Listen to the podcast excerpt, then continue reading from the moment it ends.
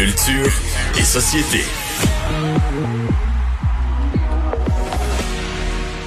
Bonjour Anaïs. Bonjour, bonjour. Est-ce qu'on aime notre cinéma? Est-ce qu'on m'entend? Ah, on m'entend. Allô? On t'entend bien. Ben, est-ce que vous aimez, ben, je pense que tout le monde aime le cinéma. Consommez-vous encore beaucoup de films? Des fois, dans le début de pandémie, peut-être qu'on en a écouté un peu plus et à Manon, on a fait le tour. Ouais. Ça se peut-tu?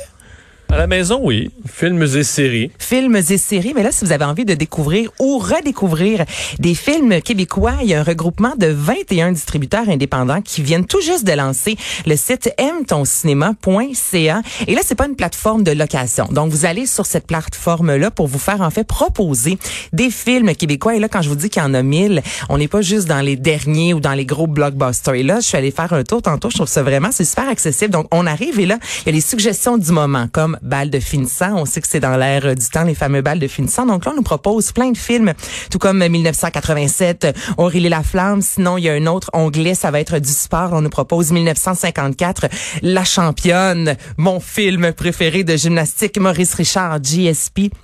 Donc, c'est vraiment une belle façon de, de, de découvrir des films d'ici. Et là, ensuite, on vous oriente, que ce soit vers Crave ou Amazon, Mais les pour films? louer les films. OK, c'est ça. C'est ça, sont payants. Mais c'est vraiment une belle vitrine pour nous faire découvrir des, on, des on nous oriente pour aller les retrouver. Là. Ouais, quel genre de film québécois, vous? Mais moi, ce qui m'intéressait, c'est parce que j'ai vu l'offre d'éléphants, là, avec tous les vieux films Ah, euh, vraiment bon. Mais ils ont reconstruits au niveau de l'image. Mhm, absolument, comme la championne. Je l'écoutais il n'y a pas si longtemps. C'est un peu mieux, je voudrais, ça il est presque meilleur que quand je l'écoutais euh, jeune. Ah mais oui? oui, effectivement, ça c'est sur Club la championne? Excuse-moi, là, mon ignorance. Ouais, moi non C'est plus, ça ah vous ne savez ok La ben la championne. championne c'est avec Corinna Tanassé c'est là le nom m'échappe de cette euh, championne mondiale de, de gymnastique là c'est quoi Nadia son nom? Comaneci? et voilà donc ça Ah, a été c'est basé sur Nadia elle Comaneci. ouais et c'est les contes pour tous de Rock de Mers la championne moi ça a vraiment marqué mon Oh.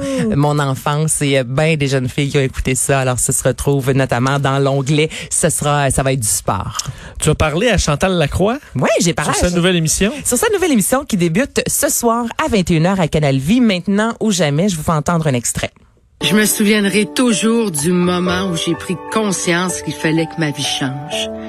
Je suis avec mes amis, ma famille, ma fille. Il y a plein d'amour autour de moi et pourtant je me sens complètement vide. Et je me dis, il faut que ma vie change. Mais pour ça, je savais très bien que ça impliquait. Avec la je musique, on sent qu'il y a de l'émotion. Et là, j'ai appelé Chantal ce matin. Je voulais savoir comment Chantal allait, justement, parce que hier, j'ai écouté les deux premiers épisodes.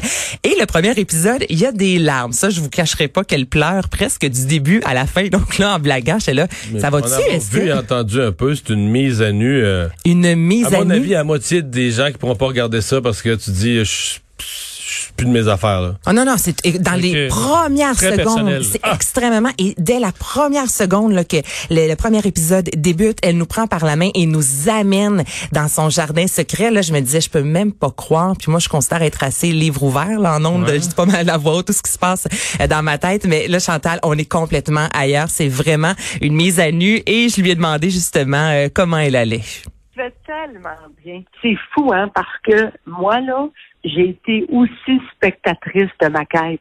C'est-à-dire que oui, mon état d'âme, je le voyais que j'allais de mieux en mieux. C'est le premier épisode, là, je, l'ai vu que je pleurais beaucoup. Là. Puis moi, faut que vous compreniez que je tourne avec des délais, hein, fait que une journée, je vais voir un spécialiste. Oui, je deviens émotive, mais là, après ça, le deuxième, je le vois juste une semaine plus tard. Puis là, je suis émotive. Mais quand tu mets ça en montage, bout à bout, je me souviens d'avoir regardé mon premier épisode, puis je me dit, mais mon Dieu, je pleure donc bien je me tape ses nerfs moi-même. C'est parce que je suis pas une fille qui pleure dans la vie. Euh, fait que tu sais, c'est ça, je suis plus émotive beaucoup dans le premier.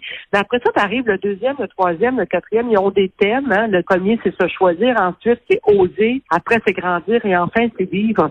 Mais tu me vois évoluer. Tu vois vraiment là, la, la, la différence. Et je me sens mieux, je vais mieux. C'est vraiment jour et la nuit. Et On est content d'entendre ça? oui, on sentait la lumière dans sa voix. Et là, je lui ai demandé, je sais quand vous avez terminé les tournages, elle m'a dit, ah ben là, le dernier épisode qui s'est terminé en confinement, elle avait de l'équipement chez elle, donc elle s'est filmée. Puis elle dit, le dernier montage s'est fini hier. Donc, tu sais, c'est vraiment, là, oui, oui. C'est tout chaud. C'est vraiment tout chaud. Et on a appris aussi euh, cette semaine que le 23 mai, elle va mettre la clé dans euh, la, sa, sa boîte de production Kenya qu'elle dirige depuis les 15 dernières années. Et ça, justement, ça aussi fait partie de son cheminement.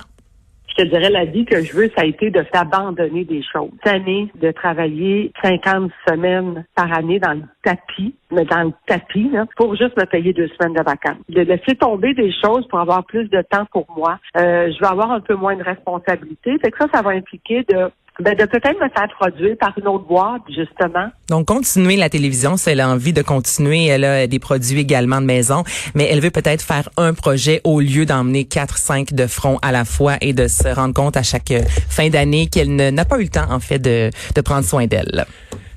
Une nouvelle docu-série, est-ce que ça va mettre en, vedette le prince Andrew? Euh, j'ai hâte de voir ça. Est-ce que vous avez vu cette bande-annonce-là, messieurs? Non. OK, alors là, je vous fais entendre un extrait de la bande-annonce du docu-série sur Jeffrey Epstein qui est paru hier sur Netflix. Alors voici la bande-annonce. Did he kill himself? Was he killed? There was something. On va recommencer. C'est vraiment important. C'est vraiment dès les premières secondes. Alors en attendant, OK. Did he kill himself? Was he killed? There was something happening here that was bigger than just Jeffrey Epstein.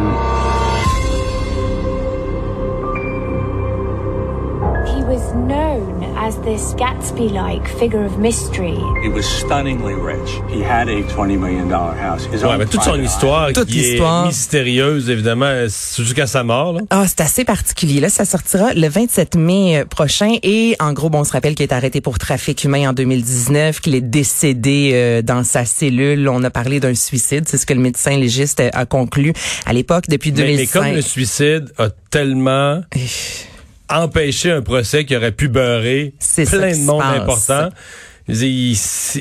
Même si c'est un vrai suicide, et ça se peut, franchement, je ne sais pas, j'ai Mm-hmm. pas- mais veux dire, c'est impossible qu'il n'y ait pas de théorie de dire, hey, euh, tu sais, quand ça, quand ça rend service à tellement de monde que tu disparaisses, là, Mais c'est ce qu'on va découvrir justement. Donc, on met vraiment de l'avant euh, le, le témoignage des, des femmes, entre autres, qui accusent Jeffrey Epstein. On parle aussi de l'île qui avait acheté euh, dans un paradis fiscal des Caraïbes, l'île des pédophiles, qu'on appelait, on a trouvé chez lui dans un gros coffre-fort des, des vidéos de gens qui étaient sur cette île-là, qui utilisaient pour faire euh, du chantage. Donc là, c'est ça. là, on va nous montrer plein de choses qu'on a, qu'on avait, euh, qu'on aurait pu mettre au procès, en fait. Mais là, finalement, vu que les charges ont été euh, laissées de côté en raison justement de son décès, alors on veut vraiment remonter un peu cette histoire de prédateur sexuel. On termine de façon un peu plus joyeuse. Plus joyeuse, une plus nouvelle relax. chanson de Ben Harper. Ben Harper, on est vraiment dans quelque chose de smooth, de relax. En fin de soirée, quand on est rendu là à prendre un porto avec un morceau de chocolat noir. Ok, sur le là, on, non, on on s'endort un peu là. plus tard. Ok, ok. Bon, on est rendu là pour vous dire dans la soirée. Don't let me disappear.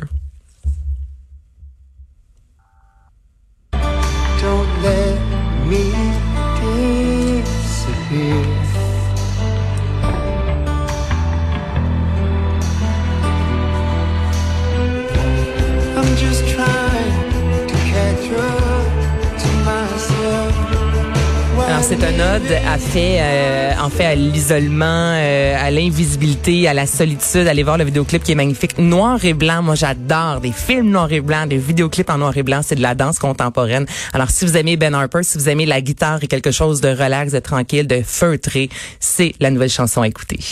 Merci Anaïs. On va aller à la pause dans un instant. Notre chronique sur vos finances personnelles, votre santé financière.